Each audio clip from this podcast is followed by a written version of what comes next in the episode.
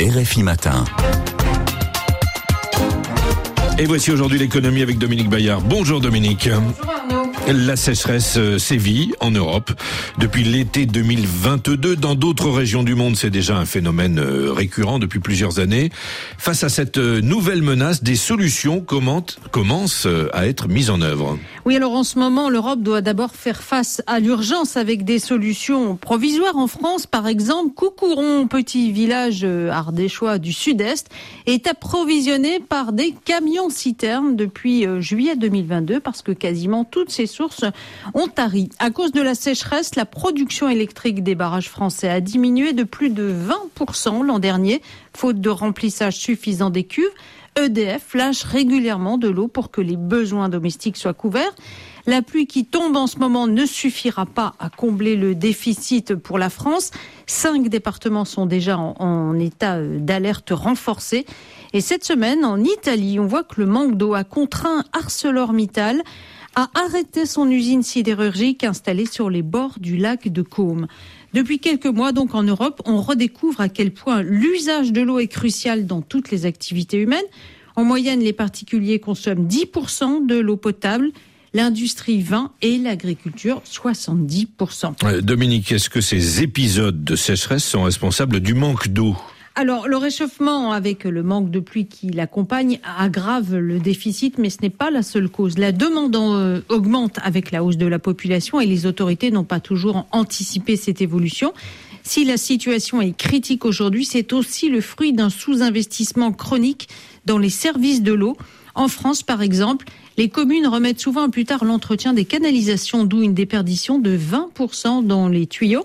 En Italie, les fuites euh, sont pires encore, de l'ordre de 40%. Et dans l'agriculture et dans l'industrie, euh, le sujet commence à être pris très au sérieux. Oui, parce qu'il existe des solutions euh, techniques pour assurer les besoins en eau de ces deux activités les plus énergie, les, les, plus grandes consommatrices d'eau, pardon. Tout ce qui permet, voilà, tout ce qui permet de baisser la consommation d'abord et bienvenue avec une autre approche dans l'agriculture, des systèmes d'irrigation basés sur la sobriété.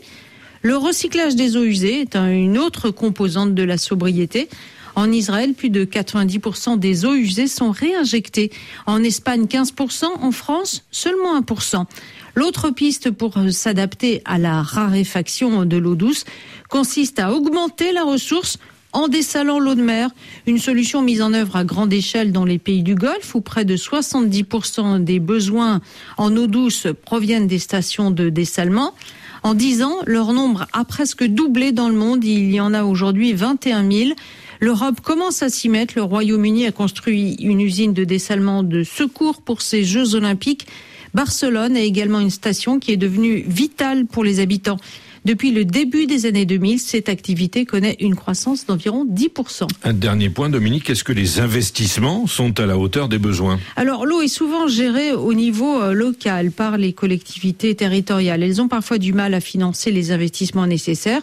Certains projets, comme les usines de dessalement, sont très lourds, très longs. Ils impliquent l'engagement des États via des partenariats publics-privés. Du côté du privé, les investisseurs commencent à prendre conscience de l'importance des besoins et de leurs retombées potentielles.